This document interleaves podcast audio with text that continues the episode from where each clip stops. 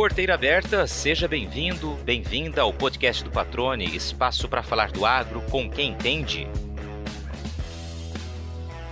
Do Rio Grande do Sul para Mato Grosso, o trajeto percorrido por muitos daqueles que ajudaram a transformar o Cerrado em um celeiro também foi feito pelo nosso convidado de hoje. Filho de produtores rurais apaixonados pelo campo, ele viu os pais mudarem-se para o município de Canarana em meados dos anos 70, após recorrentes prejuízos causados pela instabilidade climática. A mudança dele, no entanto, só ocorreu na década seguinte, depois de ter concluído a faculdade de agronomia. Desde então, tem escrito uma história que mescla a vida na fazenda com a atuação em entidades que representam o setor produtivo, um dos assuntos do bate-papo que você vai conferir agora. Gaúcho de Passo Fundo, o Marcos da Rosa brinca que nasceu dentro de uma lavoura e em cima de um cavalo. A infância na propriedade rural alimentou ainda mais a paixão nata pela agropecuária, que sempre fez parte da vida dele. Produtor de soja, milho e gergelim, também cultiva pasto para alimentar o rebanho de novilhas criadas em sistema de semi-confinamento na fazenda da família na região do Vale do Araguaia. Enxerga essa diversificação como estratégica e fundamental, especialmente em tempos como os atuais, em que os custos de produção batem recordes consecutivos, a ponto de ameaçar a permanência de alguns na atividade. Aliás, diante deste cenário, reforça a importância da união. Afirma que os produtores precisam somar forças para comprar insumos, para vender o produzem, para construir infraestrutura própria, enfim, para tudo aquilo que for necessário para evitar ficar nas mãos de terceiros. Marcos da Rosa, Marcão, cara, que prazer poder conversar com você. Né? A gente conversa constantemente, mas parar esse tempo para ouvir um pouco da tua história, dos teus pensamentos sobre o agronegócio realmente demanda um tempinho e por isso a gente conseguiu conciliar a agenda agora. Já te agradeço pela participação aqui. Tudo bem? Como é que você está? Olá, Patrone, olá aos nossos amigos que nos ouvem. Sempre um prazer estar falando sobre a agricultura e pecuária e sem puxa-saco aqui, né, Patrone? A gente tem uma amizade há alguns anos já, com um trabalho muito bom, então é um prazer conversar com quem conhece e com quem a gente tem uma afinidade. Você sabe que uma das coisas que eu costumo sempre dizer, né, cara, que a gente que é jornalista tem dois ouvidos, uma boca que é para ouvir mais do que para falar. Essa é uma algo que eu levo para mim. A gente sempre gosta de ouvir pessoas como você, como muitas lideranças, muitos produtores rurais aqui em Mato Grosso que nos oportunizam não só boas conversas, mas bons aprendizados. E você está na lista daquelas pessoas que sempre me ajudou, nos ajudou enquanto canal rural também aqui a orientar, a tirar dúvidas e nunca se abdicou de dedicar tempo para nos ajudar. Te agradeço por isso aqui, tenho certeza que vai ser um bate-papo bem bacana. Vamos começar contando um pouquinho da tua origem, da tua história, para aqueles que eventualmente não te conheçam, né? Patrone, nós somos natural de Passo Fundo, Rio Grande do Sul. A minha família é da atividade agropecuária, tanto pelo lado da minha mãe quanto pelo lado do meu pai. Então eu já nasci dentro de uma lavoura em cima de um cavalo atividade agrícola no Rio Grande do Sul, com a instabilidade climática, algumas secas, é, nós tínhamos lavoura. Eu era moleque, né? A história que eu estou contando aqui é de moleque. Lavoura em Passo Fundo e lá no município de São Borja, chama-se Garruchos a localidade. E uma outra época plantamos arroz em Itacurubi também, que é, que é para o outro lado da, da BR. E houve muitos prejuízos. Aí meu pai, a terra arrendada, né, a terra de, de, propriedade era menor, era a menor parte do que era plantada, a maior parte era arrendada, portanto, e ele entendeu que ele tinha que ter terra própria e, e ir para um local onde do Brasil onde houvesse chuvas constantes e a iminência de falta de água fosse menor e acabou lá no ano 75 ainda indo para Canarana, né? Naquela época não tinha nada. E eu fui criado na, na estrada, então lá pelo Rio Grande do Sul, essa lavoura de garruchos, Itacurubi, era 400 quilômetros de Passo Fundo, e tinha as, as lavouras ao redor. Eu fui criado estu, estudando né, lá, lá na cidade de Passo Fundo, fiz o segundo grau no Colégio Marista, aonde conheci a minha atual esposa, que é a mesma todos esses anos, né? A Sinara foi nesse Colégio Marista. Com esse período tinha propriedade então aqui no Mato Grosso. Meu meu meu avô e minha avó, pai de, do meu pai, vieram para cá um tempo, vieram os tios e meu pai ficava administrando tudo isso aí. E nós também, as viagens de férias, janeiro, né, para cá, com ponte caída, uh, rio que passava por cima da estrada, o asfalto. Na época, o nosso caminho era Goiânia, para Canarana, é, em Iporá, que são, são, são praticamente 500 quilômetros de Canarana, acabava o asfalto. Então, tudo era terra, né? Passava pela Barra do Garça, Nova Chavantina, que é uma cidade antiga. E, e com o tempo passando, a gente no, acabou a faculdade, eu fiz agronomia, minha esposa psicologia. Assim que nos formamos, a gente veio morar em Canarana lá na, em fevereiro de 1988. Você, antes de contar esse capítulo já em terras mato-grossenses, me fala um pouquinho. Você falou filho de agricultores, né? Claro, você já nasceu praticamente na lavoura ali no campo, né? Como que a tua primeira lembrança de campo, qual que é, Marcão? O que, que você tem aí? Primeira lembrança de agro, a sua primeira vez mexendo com o campo? É, eu lembro assim que as máquinas, os tratores eram pequenos. Era o Massey Ferguson 50X, 65, também da época do Valmete, de, desse, desse porte.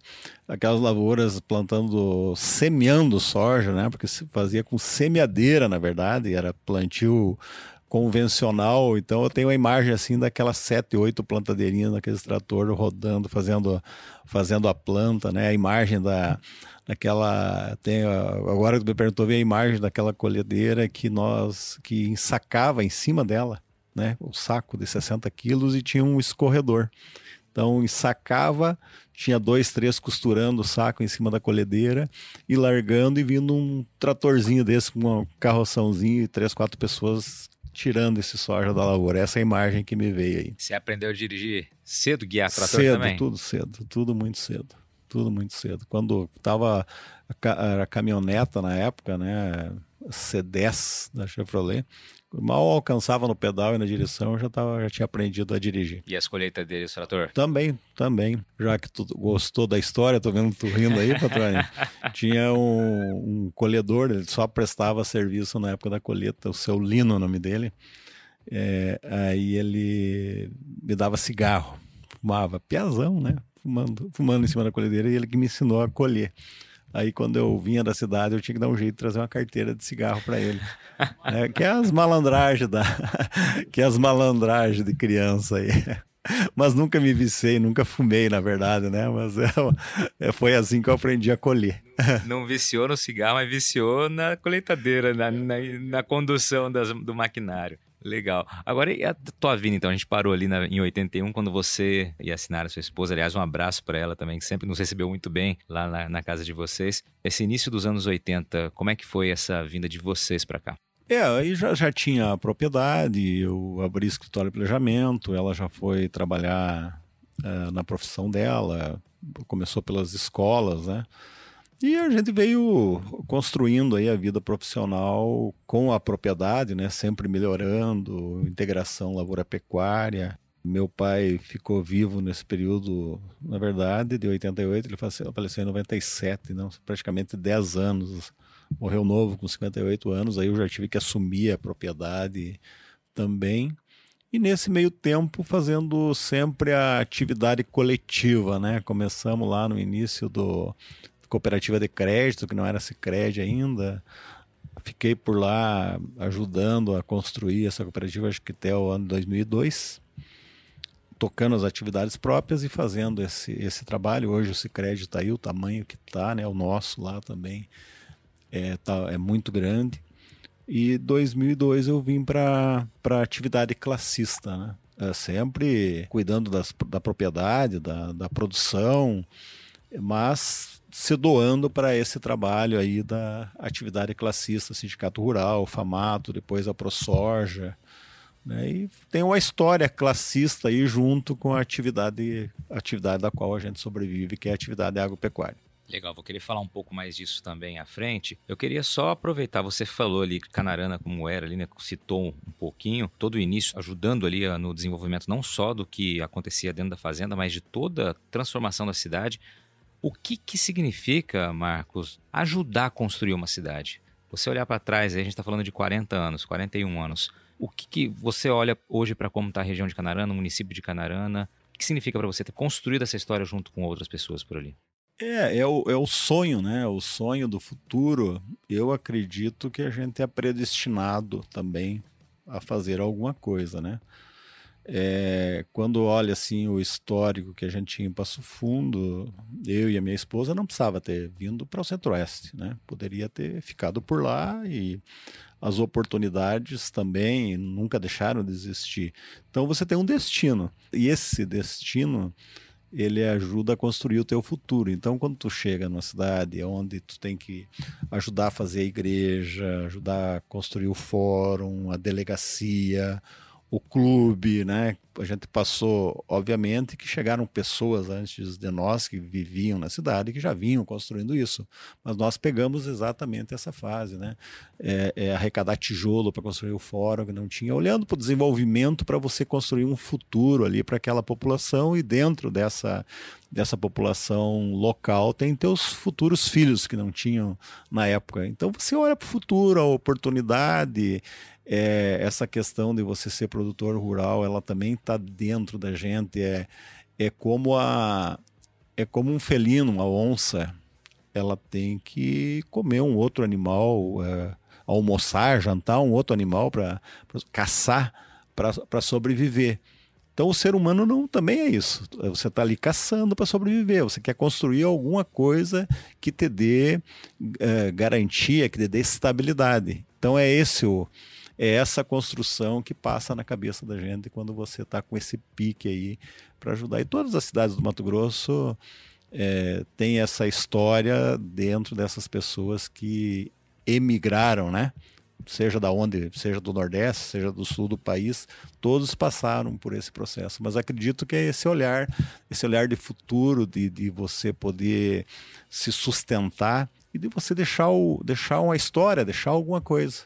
Então, essa, essa imigração para terras inóspitas eh, traz esse desafio para ti, esse destino. E, então, hoje, olhando para trás, foi uma decisão acertada. Nós estamos hoje num estado evoluído, com obviamente que que a produção ela exige muito mais qualidade de infraestrutura do que nós temos hoje. Temos grandes deficiências, mas se construir uma base está mostrando aqui que o, que o estado do Mato Grosso e as nossas cidades têm um grande futuro econômico para nossa família, tirando todo esse, esse futuro da missão em fazer alguma coisa que eu acabei de falar antes. Legal que é assim, né? Você olhar para o passado e ver de fato o que, que já conquistou, o que, que já construiu, falando em termos estaduais, em termos regionais e municipais, mas não perder esse foco adiante, né? A gente sabe que a gente ainda tem muito a desenvolver, muito a crescer, muito a melhorar, mas sem dúvida a evolução nesses últimos 40 anos foi gritante, né? Foi uma evolução muito positiva, né? Não, sem dúvida, é, Patrone, e assim, eu sempre cito o estado do Mato Grosso é três vezes maior que o Goiás, três vezes maior que o Tocantins. Temos uma população no estado de 3 milhões e meio de habitantes, que é uma grande Goiânia.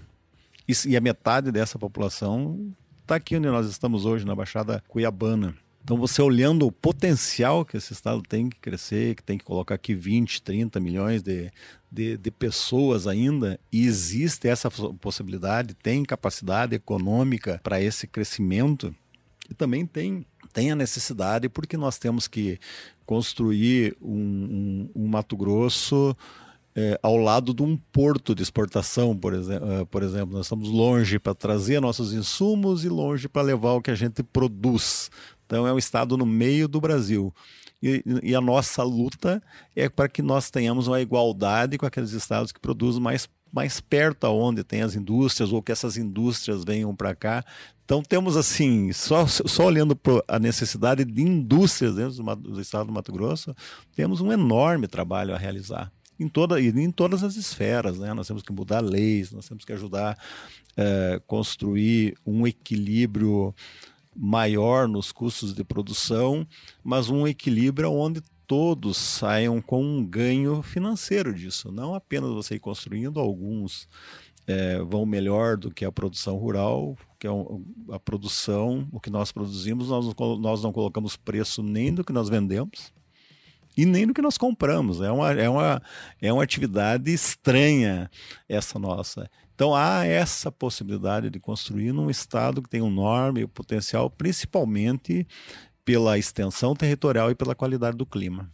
E a gente percebe, você falou em industrialização, né? Vamos focar em citar aqui a agroindustrialização o quanto é importante esse processo e o quanto gera de divisas, de riquezas e de oportunidades. Né? A gente tem visto acontecendo, por exemplo, com a cadeia do etanol, né? o etanol de milho, as usinas que estão se instalando aqui, movimentando várias regiões, criando oportunidades não apenas na área do etanol, mas também para a área de biomassa, ou seja, realmente é uma, uma expansão e uma geração de riquezas e de oportunidades, volto a repetir, a partir do momento que você aproveita a matéria-prima que sai do campo e consegue agroindustrializar além das vantagens que tu citou, viabilizou a cultura do, do, do milho no estado do Mato Grosso. Nós tivemos que buscar prêmio de escoamento de frete para que o produtor tivesse alguma renda, ou pelo menos empatasse para pagar a conta. Por causa das distâncias dos portos, as distâncias dos consumidores né, são, estão longe do Mato Grosso. E isso as, as usinas de etanol criaram uma realidade nova onde o consumo fica aqui dentro, industrializado ainda, né, que se pode exportar para outros estados. E além da biomassa necessária, também trouxe uma, uma qualidade de insumo para engorda na pecuária. Um único processo industrial via, viabilizou uma cultura chamada milho nós mesmos lá na, na, nossa propriedade, nós até dois anos atrás era praticamente inviável plantar milho, né? É, até algum ano te deixa uma rentabilidade, o outro te tira. Nós vendemos milho aí de 8, 9, 10 reais, 12, 15, 17. Né? É, um, é um absurdo. Então nós optávamos por fazer uma segunda safra em engorda de gado com, com pastagem, em vez de utilizar o milho. Hoje não, hoje inverteu até reduzimos a pecuária um pouco e estamos lá produzindo milho, né? engordando lá os, os catetos, queixada, os, as anta. Está tendo para todo mundo milho agora e deixando um retorno. Legal, você citou aí o milho a R$ reais, eu me recordo, né? Eu mudei para cá em 2010, vinha desde 2008 com reportagens junto ao Pedro Silvestre do, do Canal Rural e a gente cansou de fazer reportagens dos leilões, da cobrança pela realização dos leilões aí da Conab para apoiar esse escoamento, para apoiar essa venda. E me recordo muitas vezes do milho abaixo de 10 reais, brigando pelo preço mínimo que já não cobria os custos de produção, se não me engano, estava em torno de 13 reais naquela época. Ou seja, o preço de mercado estava 5 reais abaixo do preço mínimo, que não cobria os custos de produção. Era um desafio mesmo. E hoje a realidade é completamente diferente, né? Você olha para trás e parece que é mentira essa diferença tão grande, né? É, é, há pouco, né, eu disse aqui que nós tínhamos que trazer os portos para mais perto do Mato Grosso. Esse é um caso. Exatamente. Quando tu olha, quando tu olha, olha lá para o meu município, lá, Canarana. Canarana, há pouco tempo atrás, plantava 180 mil hectares, entre safra e safrinha. Pouco tempo atrás. Há 10 anos, 70 mil hectares apenas. Hoje, Canarana, entre safra e safrinha, são 500 mil hectares. Isso muda a economia da cidade, muda toda a estrutura da cidade. É caminhão o dia todo, é as lojas de peça, uh, aí vai chegando, né? A história de, uh, ilustrativa que eu estou usando aqui de trazer o porto para perto do Mato Grosso, você traz lojas grandes para nos vender ferramentas, para nos vender insumos, e isso acaba acaba tendo uma concorrência maior e dando uma uma melhora no, no, custo de produção também. Então são vários fatores dessa história de trazer o porto para mais perto do Mato Grosso que ela, ela vem acontecendo, ela vem viabilizando. E um fato importante que eu tenho notado recente, uns quatro anos para trás, Patrone, os filhos que saíram fazer medicina, odontologia, agronomia, engenharia, elétrica, civil, esses filhos estão voltando para o Mato Grosso. E nós estamos no momento, hoje, na construção civil, que essas cidades aonde tem agricultura não tem casa para alugar, não tem vaga em hotel, às vezes tu tem que reservar com 10 dias antes, corre o risco de passar em Primavera do Leste, ou mesmo chegar em Canarana, Querência. Tô falando mais para o meu lado aí, né? Eu conheço os outros municípios também, mas tô falando mais para o meu lado. É, comigo mesmo já aconteceu de chegar à noite sem reservar hotel e eu ter que seguir adiante ou achar um amigo, alguma coisa. É, isso traz um grande movimento, está trazendo a população para o estado do Mato Grosso.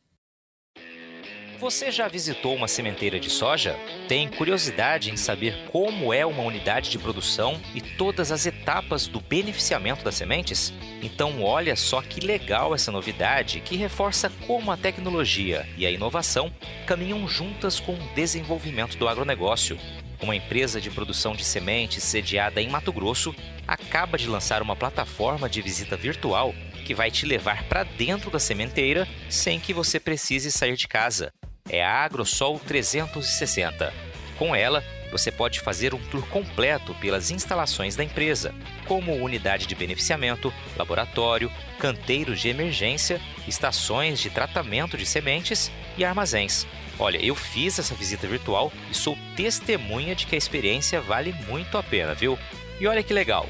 Além da visita pela unidade de produção, a AgroSol 360 também te leva virtualmente para um dia de campo exclusivo, onde você pode caminhar por área demonstrativa, visualizar em campo todas as cultivares de soja que fazem parte do portfólio da AgroSol e também interagir com o conteúdo. Para fazer o tour virtual, é só acessar o site www.agrosol360.com.br e dar início à sua visita. AgroSol Sementes, germinando o futuro. Você falou um pouquinho de Canarana, fala um pouquinho das características da agricultura e da pecuária lá em Canarana, Marcos. Canarana tem uma característica importante sob o ponto de vista econômico para os nossos fornecedores. Os CPFs são praticamente os mesmos, não mudaram muito. Então não é um local onde houve concentração de grandes propriedades. Um dia eu encontrei um eletricista que tinha ido embora para Canarana, para um outro município onde houve concentração. Aí o domínio é das maiores propriedades. E eu perguntei, mas lá é, lá é bom, tem todo esse movimento, por que você voltou para Canarana? Não, Marcos, aqui tem mais CPF, aqui tem F1000 ainda, tem, tem Massey Fergo 65, é onde eu ganho dinheiro, é onde eu tenho serviço. Hoje, as grandes propriedades, elas têm toda essa infraestrutura dentro da propriedade, aqui não.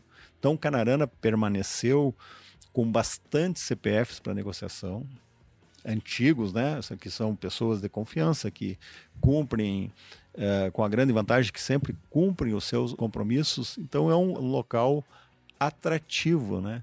Para que as empresas se instalem em função é uma, é uma, característica importante, né, que você pediu para mim destacar, é essa característica que tem o município, como tem os outros ao redor, Água Boa, Nova Chavantina também. Legal. E aí, vou guardar esse ponto que você falou dos CPFs para mais adiante. No campo ali, na produção, eu queria que você falasse um pouquinho dessa, dessa diversificação que existe ali naquela região. Sim, hoje, até por a questão do, da, da viabilidade do milho antes das usinas de etanol é, não existir, alguns produtores foram atrás de inovações. Qual a cultura possível, né? Aí apareceu o gergelim. Ficou ali vários anos, dois ou três produtores produzindo gergelim, que é uma cultura que exige muito menos necessidade de água do que o milho, obviamente. Então você pode arriscar se utilizar dessa cultura uh, adentrando ao mês de março, né? O milho seria ali até 20 de fevereiro, você pode adentrar até às vezes até final de março que ela produz, ela tem essa capacidade. Claro que falta muita pesquisa, nem vamos discutir isso, né? Porque é uma cultura que, que ficou parada no tempo. Mas hoje, Ergelim, ele trouxe uma, começou a trazer uma diversificação.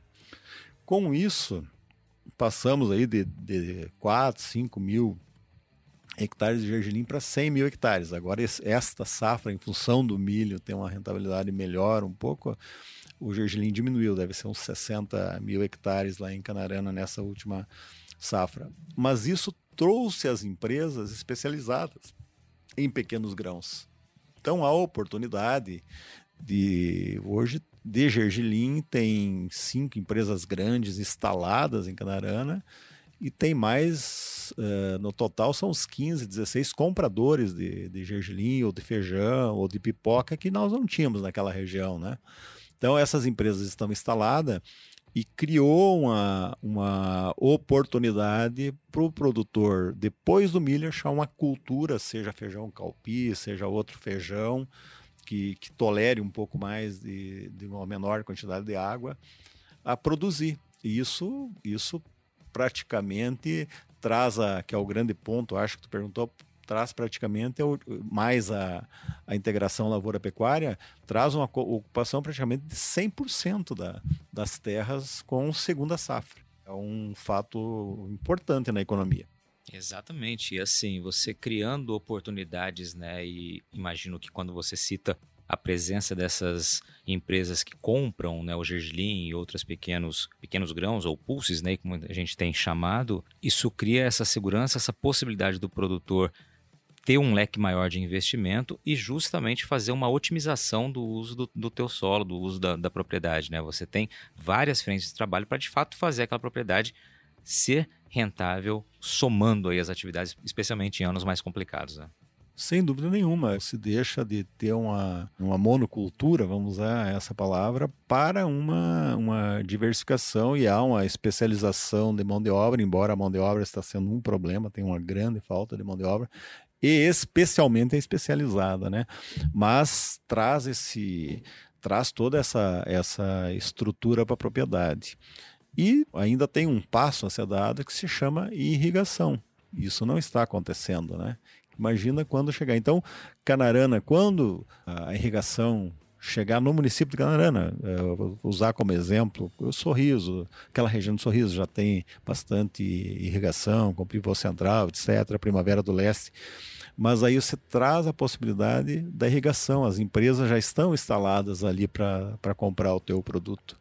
Então, assim, essa é a outra fase do crescimento econômico, a irrigação que vai trazer uma intensificação muito maior para o estado do Mato Grosso. A possibilidade de terceira safra aí também, né? É, e uma estabilidade de produção, de produtividade, né? Que aí, aí você não está dependendo, a grande dependência da, da falta de produção é de água, é de chuva. Você acaba indo para a época da seca com água, né? É uma água controlada que é incipiente no Brasil. Embora, Patrone, assim, eu falo dessas empresas que se instalaram, mas pessoas, os produtores aí que estiver no, nos ouvindo, o produtor ele tem que se unir para vender o produto dele. Ele não pode estar tá na mão de terceiros, né? Os terceiros são importantes porque a gente não tem essa estrutura, não tem essa cultura de fazer uma união para criar um, fazer um armazém, uma, uma unidade industrial. Gergelim, por exemplo, não há dificuldade nenhuma para exportar. Eu posso exportar eu mesmo no meu CPF. Claro que dá trabalho, não faz parte da minha atividade, mas a produção ela tem que ir para um caminho o resultado da produção, ele tem que ir para um caminho em que o produtor domine o processo. Então eu, é, eu só quis fazer esse parênteses aí porque eu falei das indústrias que se instalaram e tal, mas se instalaram porque nós não tivemos capacidade de criar e, e fazer a infraestrutura. Mas a agricultura, ela, não nesse momento, talvez, que há uma falta de grãos no planeta, né? realmente existe essa falta de grãos, não existem os estoques que, que sempre nos mentiram que existia. Esse é um momento diferente mas é muito importante o produtor ter o domínio da sua produção. Importantíssimo esse recado, esse alerta e muito legal ouvir você falando isso. Marcos, é, vamos aproveitar que você está na tua fazenda, você já citou algumas culturas que você cultiva, vamos falar o que, que o Marcos ali, a família, que vocês cultivam hoje e produzem, como que está a propriedade de vocês? Nós é integração lavoura-pecuária, então, hoje nós só engordamos novilhas, né? Nós saímos da cria, saímos da engorda de boi de macho. E a nossa produção de novilhas ela é para a própria cidade. Tem um abatadouro particular lá. A cidade deve consumir entre 600 e 700 cabeças uh, por mês, né? E nós entramos com parte dessa necessidade da cidade já faz uns, uns quatro anos. Então nós engordamos a pasto com ração a pasto, uma espécie de um de um semi-confinamento. Isso a gente faz já há 35 anos, na verdade. Né? Só que agora mudamos, a gente só está com novilhas. Repõe bezerras e engorda as bezerras e vende como novilhas. É, na época da, da, chuva é soja, praticamente, toda, toda a área. Depois vem o milho, o gergelim e também o pasto para que a gente consiga manter um rebanho mínimo lá essa distribuição da área para a segunda safra entre o milho, o gergelim e o pasto, como que você define o que vai ocupar maior espaço? hoje está tendo a possibilidade de você definir pela rentabilidade. Né? E o milho realmente ele está deixando uma rentabilidade maior. No nosso caso, na, na, pecuária, nós temos que repor a bezerra e ela ficou. Hoje mudou, diminuiu o preço, que não é bom isso, né? É, mas também diminuiu o preço da arroba. Então nós temos a dificuldade que a reposição, a engorda da reposição, ela chega muito perto do valor que nós estamos vendendo a arroba mas mantemos um lote mínimo para nós não terminar com a pecuária, que tem momentos que ela, que ela nos salva também. E o gergelim, nesse trabalho de entender o que, que tem rentabilidade ou não, ele entra de qualquer maneira depois do milho, devido à qualidade de precisar uma menor quantidade de água para produzir, pelo menos, nem que seja 300 quilos por hectare. A gente vem produzindo nos últimos dois anos 800 quilos, que pela genética que temos aí, que não foi apurada, não está sendo está sendo pesquisada agora, mas não tem nada novo para trás, é uma produção de 800 quilos, é uma produção razoável. Te perguntei isso, Marcos, para quem não é do campo, eventualmente esteja nos ouvindo, entender como que funciona a cabeça de um agricultor, né, de um produtor rural. Tá lá no dia a dia, preocupado com a safra que está no campo, ou com a produção pecuária que está no campo, com os resultados, e precisa, evidentemente, planejar o futuro do próximo ciclo, da próxima temporada.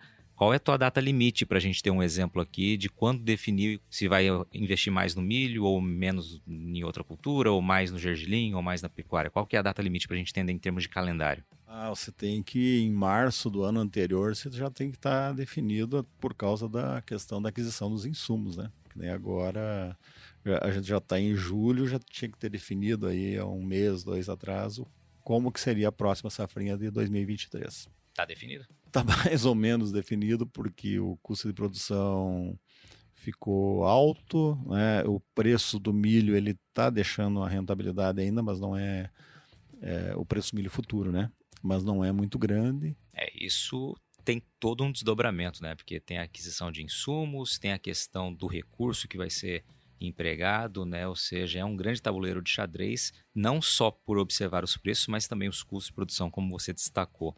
E tem um fato importante aí, Patrone, que o preço dos fertilizantes também está inibindo de fazer esse planejamento e a falta de defensivos. Talvez isso faça com que você diminua, diminua a área de milho, no nosso caso, que tu está perguntando, e aumente a área de pastagem para correr menos risco da, a área de pastagem você acaba utilizando uma adubação muito menor, fica um pouco, fica mais barato e também reduz a necessidade de defensivos.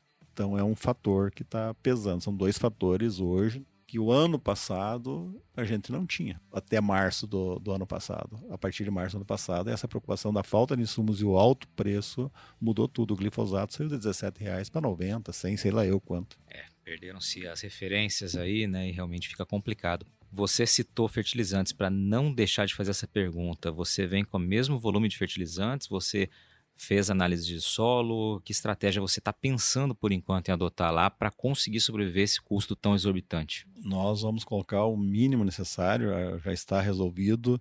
E a partir de seis anos atrás, nós viemos já utilizando tecnologias nacionais aí, que é o pó de rocha. Então a gente tem uma boa área hoje com, com pó de rocha que pelas análises de folha que, nós temos feito nesses seis anos, ela, ele vem suprindo a necessidade nutricional das plantas, o que permite que essa safra indefinida em termos de preços altos de fertilizantes, a gente utilize uma quantidade talvez 50% menor do que vinha utilizando para trás. Só para a gente aproveitar, você falou pó de rocha, queria que você explicasse um pouquinho para quem nos ouve, né, como é utilizá-lo né, e que nutrientes ele fornece ali. É, o pó de rocha é o, é o resíduo das pedreiras, né? É um pó realmente, às vezes precisa passar por um outro processo de moagem.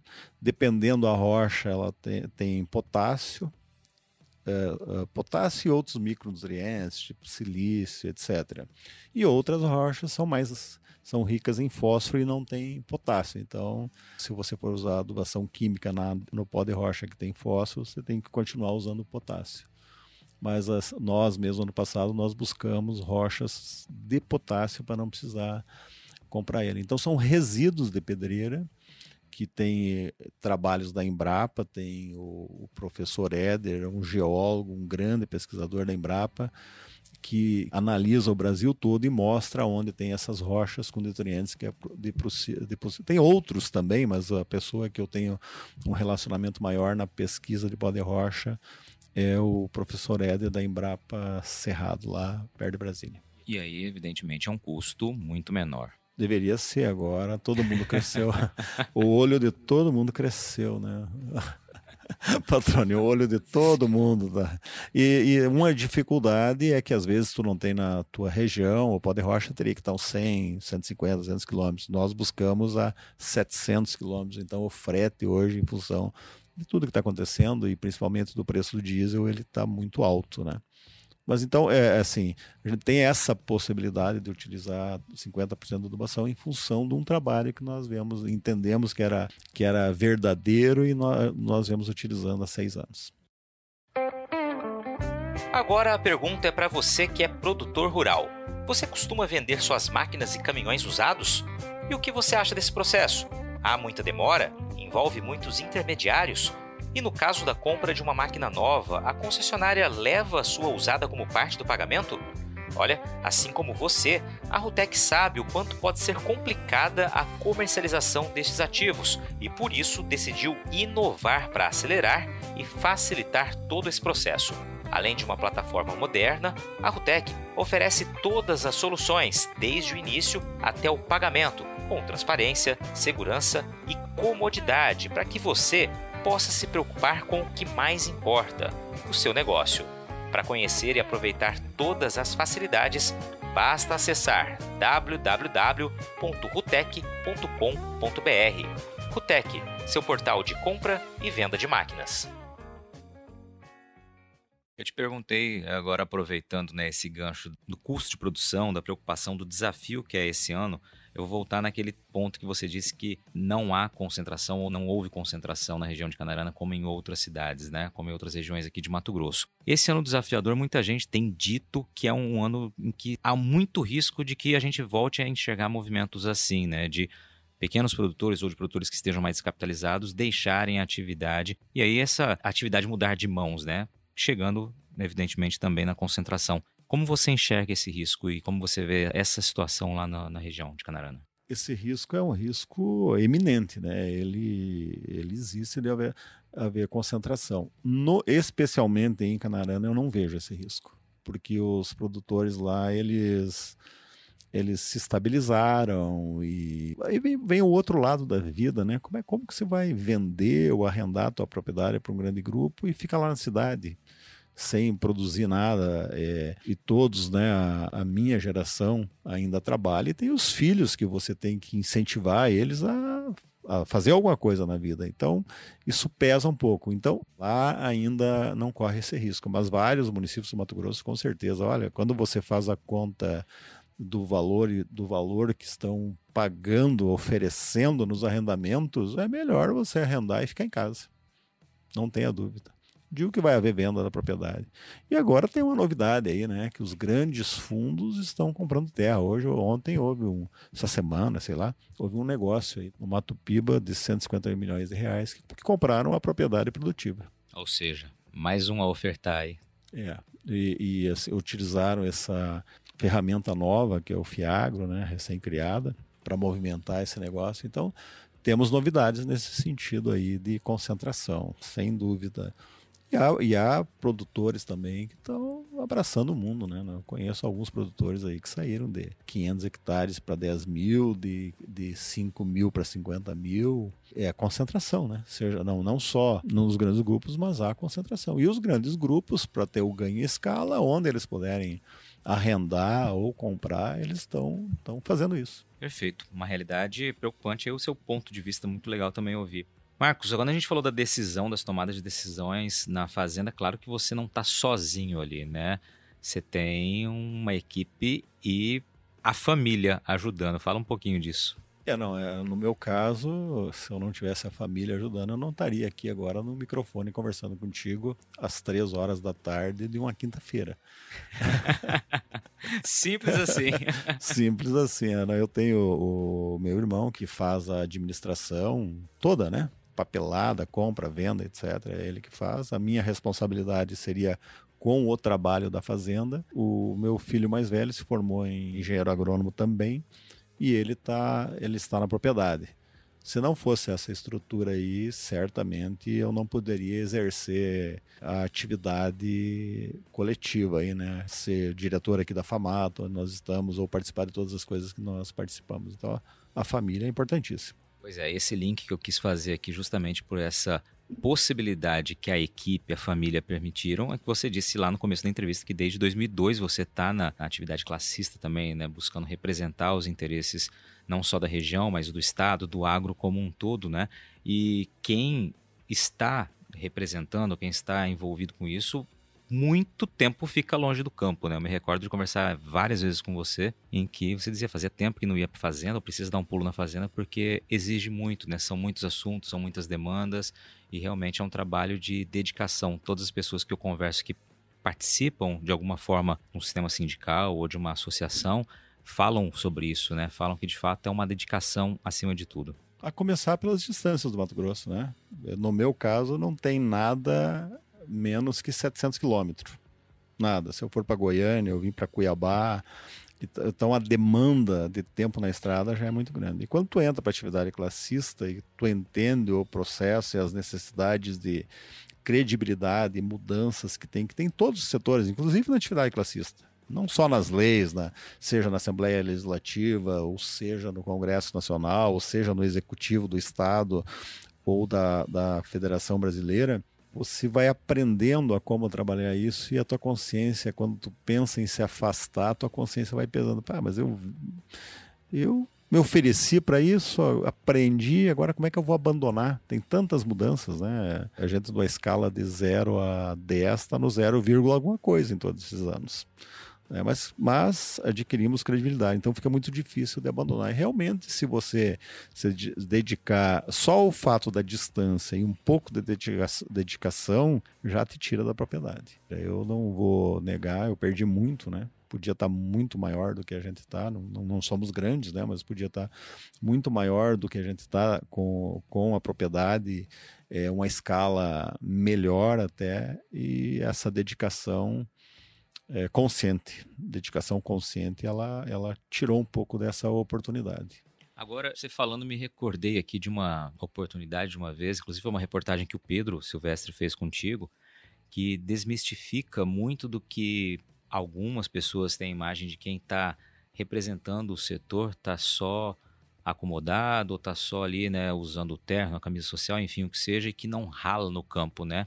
Tem uma reportagem que você já sabe do qual eu estou falando. Eu queria que você me descrevesse o que foi aquele dia em que o Pedro esteve na tua fazenda. Você, na época, presidente da ProSoja Brasil, entidade máxima aí da representação da sojicultura nacional, e estava não só com a mão na, na massa, mas na mão nas ferramentas, na graxa, tentando resolver um problema que é comum no campo e que aconteceu ali no dia que o Pedro fez uma reportagem contigo.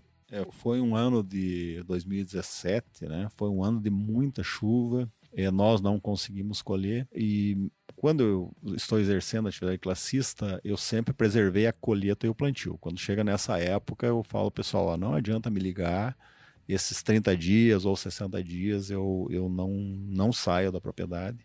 E nesse caso foi um tempo muito maior, uma situação mais delicada. Né? As colheiras atolavam, o Pedro fez a filmagem da.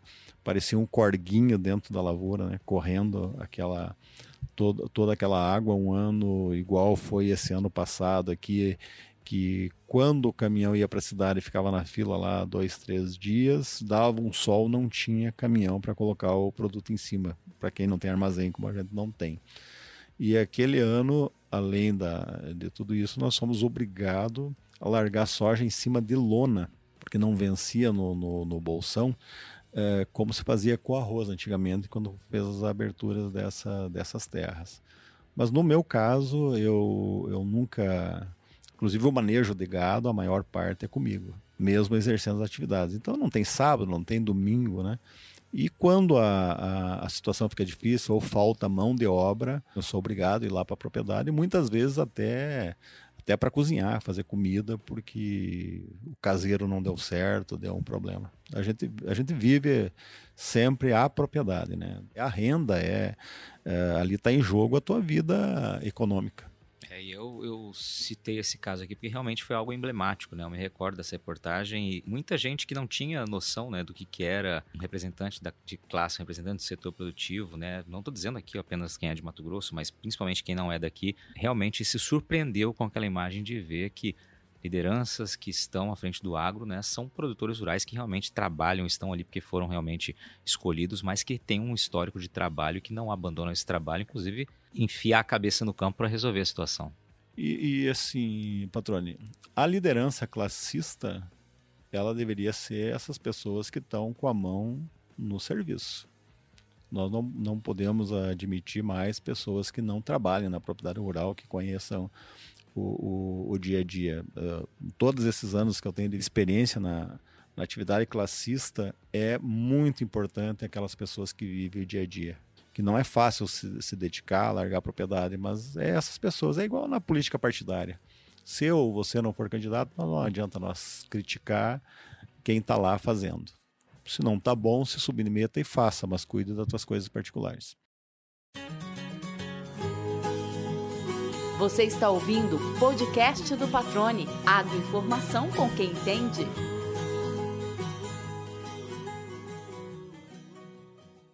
Queria que a gente partisse para reta final aqui, Marcão, trazendo, na tua opinião, né, o que, que a gente tem de assuntos aí prioritários do agro que são mais urgentes né, de, de serem sanados aí por temas.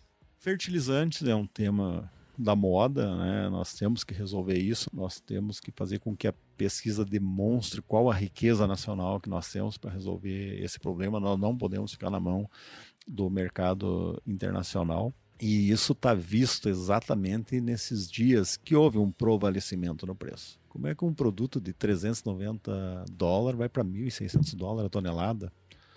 Um outro é a situação dos defensivos. Nós precisamos que o, que o Senado Federal vote rapidamente aquela lei de defensivos que está para ser votada e que já faz 12 anos essa luta. Isso vai trazer vai, vai trazer uma maior concorrência no mercado, vai trazer oportunidade de empresas pequenas que não conseguem registrar seus produtos, que demoram 8, 10 anos re registrar com maior rapidez. E o, o, produtor também ele vai ter que olhar um pouco que há possibilidades de tu fazer uma cooperativa, um, um consórcio, alguma coisa. É possível tu fazer uma fábrica regional de, de defensivos, né, para você começar uma independência. Nós temos que começar por preço nas nossas coisas, né? Podemos mais trabalhar desse jeito. Uh, o licenciamento ambiental também, que está lá parado no Congresso, passou pela Câmara, está no Senado é, é, de grande importância que ele seja votado rapidamente, porque vai destravar a infraestrutura do país. Não só a infraestrutura agropecuária, mas construções uh, urbanas, portos. É uma lei moderna, simples, que destrava todo esse processo, onde demoramos aí vários anos para uma hidrovia, uma ferrovia, é, uma licença para construir uma indústria. É um tema importante porque ele também reduz o custo de produção e reduz o custo Brasil. É, então, quando tu olha para a questão dos custos, tem vários itens, mas também, patrone, é importante que o produtor ele se envolva na política partidária. É importante. O que muda o nosso dia a dia são, é na formação de, de nova legislação ou melhoria de uma legislação antiga que está atrapalhando. E nós não nos submetemos com o nosso nome e ficamos reclamando do, dos que estão. Então, para nós que estamos na atividade classista, quem está eleito não interessa se nós julgamos ser uma boa pessoa ou uma má pessoa, seja o que for, é com ele que nós temos que conversar para que haja, haja as mudanças. Então não adianta nós fazer uma luta para mudanças nas leis ou na forma que o executivo trabalha se levamos o nome de uma pessoa lá, ó, essa pessoa aqui tem sido importante para lá. Não, mas esse é ladrão, não sei o que, cara seja lá o que for, não sei se é ou não é, mas é a pessoa com quem nós temos que ter a interlocução. E se nós não tratar bem, nós não vamos atingir o nosso objetivo das mudanças, como exemplo, a lei dos defensivos, a, o licenciamento ambiental, tantas necessidades que a gente tem na nossa luta aí. Perfeito, lhe perguntarei justamente isso você já trouxe, né? Qual seria o recado do produtor? Então, esse maior engajamento, né? Estar mais presente dessa vida político-partidária, política classista, realmente propor-se a discutir também no âmbito, no espaço necessário para essa discussão. Sem dúvida nenhuma, isso é uma das prioridades, né? É, nós temos que demonstrar um, uma força de poder com, com os poderes constituídos legislativo, judiciário e executivo para que não ocorram injustiças como vem ocorrendo uh, nos dias de hoje, né? principalmente no, no, nos dias de hoje. E tu falar de um assunto em que você é ignorante, ignorante é aquela pessoa que fala de um assunto que não conhece. Isso causa muitos problemas para as mudanças, né? Então, tem meia dúzia de pessoas fazendo um esforço para uma mudança, e aí a, opinião de um grupo de pessoas que não acompanha, que não vive o dia a dia, a opinião negativa dessas pessoas acaba atrapalhando. Então, é por isso que precisa o engajamento, quando emitir uma opinião, conhecer o assunto, se informar dele para depois emitir a opinião né, nos nossos municípios principalmente. Tem que ter essa mudança, é uma mudança cultural.